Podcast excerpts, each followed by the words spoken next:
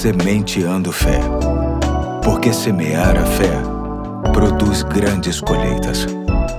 Hoje é terça-feira, dia 1 de março de 2022, feriado de carnaval. Aqui é o Pastor Eduardo e quero começar com você uma nova série de reflexões que tem como tema Motivos para a vinda de Jesus. O texto bíblico básico se encontra em João, capítulo 10, verso 10, que diz: O ladrão vem apenas para roubar, matar e destruir. Eu vim para que tenham vida e a tenham plenamente. A vinda de Jesus ao mundo é o maior acontecimento da história. Infelizmente, muita gente ignora este fato. Quero, nesta série, elencar alguns motivos pelos quais o Filho de Deus se achegou a nós, mesmo estando em grande glória. Um deles é bem exposto neste pequeno versículo que li.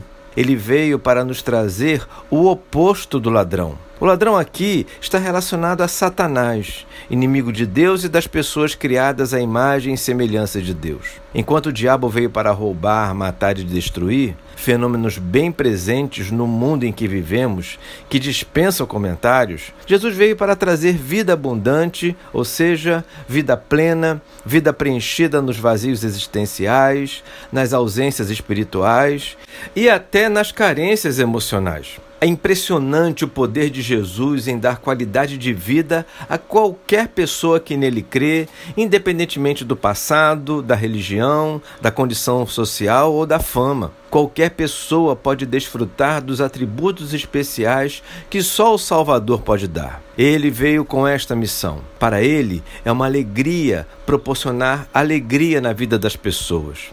Ele fica em paz quando traz paz para a vida das pessoas. Ele cumpre o seu propósito quando ajuda as pessoas a descobrirem e a cumprirem seus propósitos. Ele mostra sua identidade quando ajuda as pessoas a descobrirem e entenderem a sua identidade. Ele se mostra Deus para que as pessoas, nele, entendam que existe um Deus bem presente, amoroso e salvador. Sim, isso mesmo. A vida plena que ele oferece se faz da salvação que só nele se encontra o perdão dos pecados, o poder para transformar a vida, a autoridade para libertar das cadeias emocionais e espirituais, a competência para nos levar para a eternidade com Ele e a soberania que ratifica o seu senhorio sobre seus filhos. São variáveis bem presentes no seu plano de salvação. É por isso que ter Jesus é a melhor experiência que se pode ter nesta caminhada.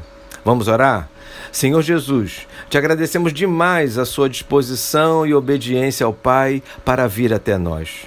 Obrigado por fazer parte integrante de nossa vida. Te agradecemos em teu nome. Amém. Hoje fico por aqui e até amanhã, se Deus quiser.